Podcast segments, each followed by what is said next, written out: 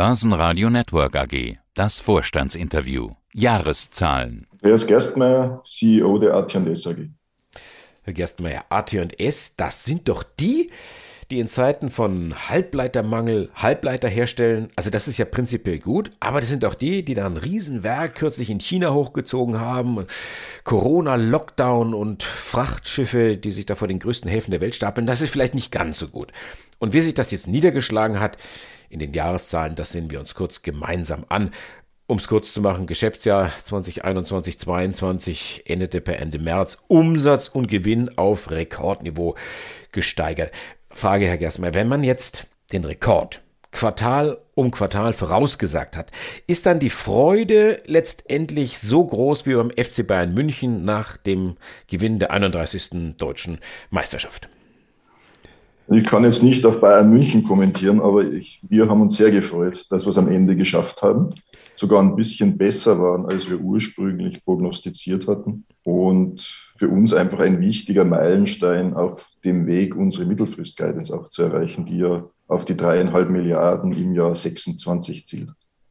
Also wir wissen nicht, wie man in München gefeiert hat. Wir kriegen das nur immer so äh, über die Fernsehticket mit, dass in Leipzig gefeiert wurde und in Frankfurt, das haben wir hautnah noch mitbekommen und in Leoben wurde offensichtlich auch gefeiert. Umsatz über 40 Prozent mehr, Gewinn sogar mehr als verdoppelt.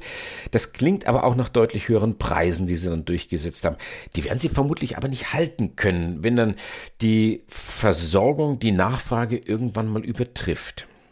Naja, die Preistangente ist, in, ist ja aus zwei Dingen getrieben. Das eine ist in Märkten, die vielleicht ein wenig nach Kapazitäten suchen, tut man sich natürlich etwas leichter, bessere Preise durchzusetzen. Auf der anderen Seite muss man immer berücksichtigen, wir haben auch höhere Kosten. Also Materialkosten steigen auch für uns, Lohnkosten steigen auch für uns zum Teil überproportional. Das heißt, es übersetzt sich nicht immer eins zu eins in Ergebnis. Äh, das zweite ist, Preis wird aber auch getrieben durch die Wertigkeit von Produkten. Und das war immer schon ein, ein Feld, auf dem wir sehr aktiv waren, dass wir immer versucht haben, uns im, im Top-Segment, technologischen Top-Segment zu positionieren, in dem typischerweise die Preise eben auch besser sind. Und wenn man kontinuierlich an seinem Produktmix arbeitet, hat man auch natürlich auch derartige Preiseffekte im Umsatz wenn ich mir so die Aktien in ihrem Umfeld anschaue, also Aktien allgemein sind in diesem Jahr gefallen, ziemlich deutlich, die Tech-Aktien sogar abgestürzt. Jetzt schaue ich mir die AT&S an, die dagegen klettert in fast schon atemberaubendem Tempo auf Allzeit hoch und jeder halbwegs vernünftige Charttechniker, der sagt jetzt, oh, denkt mal da, Gewinn mit Namen in den nächsten Tagen, aber bei Ihnen gibt es ja erstmal 90 Cent Dividende. Naja, ich denke, äh, in Zeiten, wo es wirklich mal richtig gut läuft, soll man auch die Aktionäre belohnen, die viele Jahre mit uns loyal verbunden sind. Wir sind permanent in Investitionszyklen, wo es uns zum Teil auch nicht leicht fällt, höhere Dividenden zu bezahlen. Und darum haben wir uns eben dieses Jahr entschieden, wir können es uns jetzt leisten und wir wollen einfach ein Zeichen am Kapitalmarkt auch setzen, dass wir unsere Aktionäre an unserem Erfolg partizipieren lassen. Ja, aber schauen Sie mal, 25, 39, 90, das sind jetzt die, ja, ich sag mal, dividendentechnischen Supermodelmaße bei der AT&S. In dem Tempo wird es doch nicht weitergehen können, oder? Was die Dividende betrifft, weiß ich noch nicht. Nein, äh, um, um bei dem Ernst zu bleiben. Ich meine, fangen wir mal vorne an. Sie sagen, unser Börsekurs geht in, in lichte Höhen. Man kann das Ganze auch anders anschauen. Wir waren viele Jahre deutlich unterbewertet. Wir nähern uns jetzt unserer Meinung nach einer, einer fairen Bewertung an. Im Multiple sind wir immer noch nicht überbewertet, sondern haben immer noch Potenzial. Und, und wenn man mal die üblichen Multiples in unserer Branche, Größenordnung acht bis zehnmal EBITDA, zugrunde legt, dann haben wir schon heute noch Raum nach oben. Wenn man dann unsere Mittelfrist-Guidance mit den dreieinhalb Milliarden Umsatz und bis zu 32 Prozent EBITDA ähm, zugrunde legt, dann sieht man auch, was das Potenzial im Unternehmen ist. Und ich denke, das hat der Markt jetzt verstanden. Wir liefern stabil, wir liefern getreu unseren Prognosen und offensichtlich hat der Markt ausreichend Vertrauen in uns, dass wir auch am Ende des Tages unsere operativen Ziele erreichen und damit auch den, den Wert des Unternehmens entsprechend steigern werden. Also das Geschäft geht weiter, Wachstum geht weiter, aber das Tempo nicht mehr ganz so atemberaubend wie bislang? Naja, wir geben eher noch ein bisschen Gas, würde ich mal sagen. Wenn Sie überlegen, wir sind jetzt bei 1,5, 1,6 Milliarden. Wir sind im Jahr 22. In vier Jahren wollen wir auf 3,5 Milliarden zumindest sein. Also da kann man sich nicht viel ausruhen zwischendurch.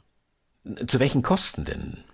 Was heißt Kosten? Ich denke, wir investieren sehr viel, aber das auf Basis von einem extrem guten Marktumfeld. Also das ist gerade unser Geschäft mit den sogenannten IC-Substraten, das ja die Mikroprozessorwelt beliefert, läuft sehr stabil und ist auch in allen Prognosen nach vorne bestens positioniert. Wir haben gute Vereinbarungen mit unseren Kunden geschlossen, dass uns auch Zuversicht und Vertrauen gibt, dass das, was hier entsteht, auch wirklich gebraucht wird.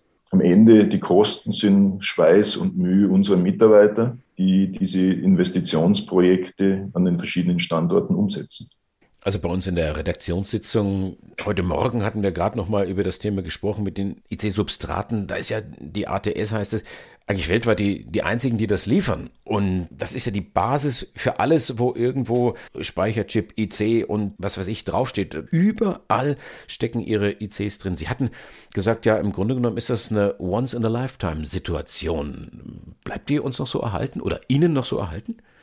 Naja, also momentan gibt es keinerlei Anzeichen, dass die nicht erhalten bleibt. Natürlich in Zeiten wie diesen kann es schon sein, dass von Quartal zu Quartal mal ein bisschen mehr Volatilität entsteht. Es sind einfach unsichere Zeiten, aber mittelfristig und langfristig ist der Trend eindeutig. Also wenn wir alle daran glauben, dass wir in eine elektrifizierte und digitale Gesellschaft uns hineinentwickeln, wovon ich zu sehr hohen Prozentsätzen ausgehe, weil ohne Elektrifizierung werden wir unsere CO2-Themen nicht erreichen. Und ohne Digitalisierung werden wir letztendlich auch äh, die weiteren Entwicklungen unserer Gesellschaft nicht umsetzen können. Also von daher ist die Basis der wesentlichen Megatrends robust und solide. Und auf dieser Basis fußen letztendlich unsere Komponenten und Produkte, die genau das unterstützen, die genau in diesen Bereich hinein Produkte und Technologien liefern, die es ermöglichen, diese beiden Trends zu bedienen.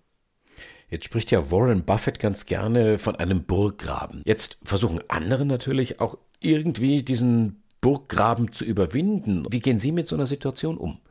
Das ist natürlich logisch. Und gerade in der Elektronikindustrie ist man mit dem Thema permanent konfrontiert. Ich meine, wir sind seit vielen zig Jahren in der Industrie. Das war immer das Gleiche. Gerade in unserer Branche muss man letztendlich schneller sein als der Wettbewerb. Man kann den Wettbewerb nicht verhindern. Also muss man die, die eigene Performance so hochstecken, dass der, der direkte Wettbewerb eigentlich nicht, nicht nachkommt.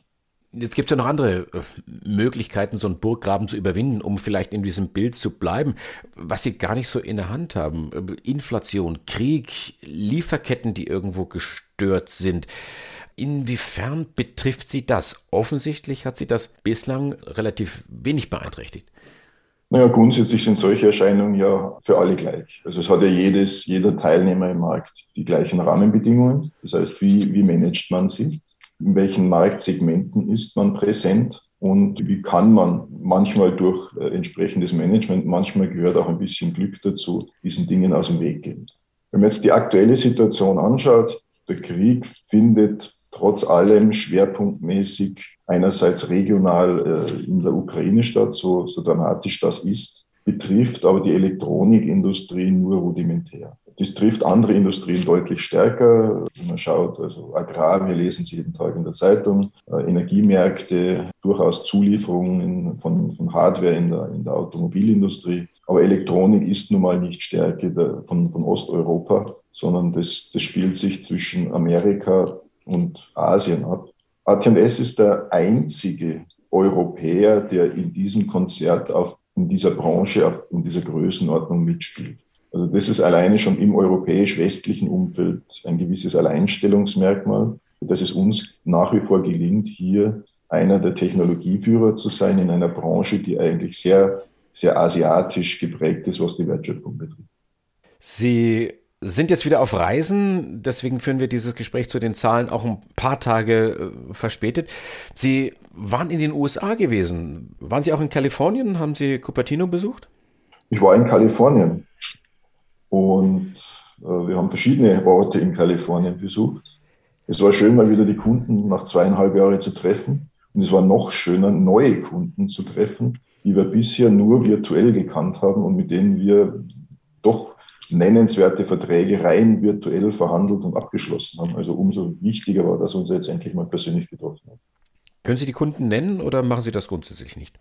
Ja, das ist bei uns immer schwierig. Also, aber ich denke, es, es wissen viele, wenn wir um den Bereich Mikroelektronik, Mikroprozessoren sprechen, gibt es nicht unendlich viele. Äh, und da haben wir ein paar besucht. Das heißt, da müssen wir wieder auf die Nerds warten, die die Geräte dann auseinanderbauen und dann gucken, ach, was ist denn da alles so an Technik drin. Herr Gastmeier, eine, eine ganz andere Frage noch jetzt äh, zum Schluss. Die EU hat jetzt erkannt, gerade in der Krise, dass zum Beispiel das Thema Medizintechnik, was man auch immer nach außen gegeben hat und hat alles in China irgendwo fertigen lassen, dass das keine so gute Idee war und holt das jetzt alles wieder zurück in die Heimat. Auch das Thema Halbleiter da ist man einen entsprechenden Weg jetzt gegangen oder will ihn gehen, fördert entsprechend dieses Rückholen in die Heimat mit vielen, vielen Milliarden. Was bekommen Sie davon ab? Ich muss, glaube ich, an einer Stelle ein bisschen widersprechen. Also dieses Zurückholen klingt so absolut. Es werden meiner Meinung nach weiterhin globale Wertschöpfungsketten bestehen bleiben, weil es gar nicht anders geht. Es ist einfach unrealistisch, welche Industrie, ob man über Medizintechnik, Mikroelektronik, sprechen. Es ist unmöglich, das alles mit vertretbarem Finanzierungsaufwand jetzt nach Europa zurückzuholen. Da gibt es verschiedenste Limitationen, unter anderem auch die Zeitstrecke, wie lange sowas dauert, bis man das aufgebaut hat. Das denke ich ist einmal wichtig. Umgekehrt ist es natürlich auch wichtig, dass eine Region wie Europa, die ja Jahre, Jahrzehnte lang industrielle Entwicklung in anderen Regionen wie Asien ermöglicht hat durch Technologie, durch Unterstützung vom Produktionsaufbau und so weiter und so fort sich selber weiterentwickeln muss. Und wie wir es vorhin gesagt haben, Mikroelektronik ist der Schlüssel für die Zukunft, ist der Schlüssel einerseits Richtung digitaler Gesellschaft, andererseits zur Lösung des, des CO2-Problems. Ohne, ohne intelligente Systeme werden wir das Problem nicht in den Griff bekommen. Äh, es sei denn, wir schalten alle jetzt unseren Verbrauch drei Stufen zurück, was vielleicht geht, aber die Frage ist, mit zu welchem Preis. Ähm, was wir machen, ist, wir beteiligen uns an verschiedenen europäischen Programmen. Das eine ist das sogenannte IPSE, also Important Projects of European Common Interest. Unwort, aber es, es ist halt mal so. Äh, und natürlich auch im, im Bereich des European Chip Act, weil wir auch der Überzeugung sind, man muss die Kette, die Wertschöpfungskette der Mikroelektronik breiter denken und sich nicht nur auf Silizium konzentrieren, sondern das Silizium alleine ist zwar schön, wenn man es hat, ist technologisch spannend, aber ohne die Verbindung nach außen, also die Anbindung der Komponenten im System, funktioniert es nicht. Und dazu braucht man ein Substrat, dazu braucht man ein sogenanntes Package. Und wenn man das nicht hat, dann schickt man halt die Siliziumkomponenten hinterher nach Asien fürs Packagen und Testen. Und ob man dann so viel selbstständiger ist, das, glaube ich, kann man dann mal getrost in Frage stellen. 2021, 22 das Geschäftsjahr war ein Jahr der Rekorde und es soll nicht nur in diesem Tempo weitergehen, sondern das Tempo wird sogar noch angezogen. Andreas Gerstmeier, der CEO der AT&S. Dankeschön fürs Interview. Dankeschön. Börsenradio Network AG.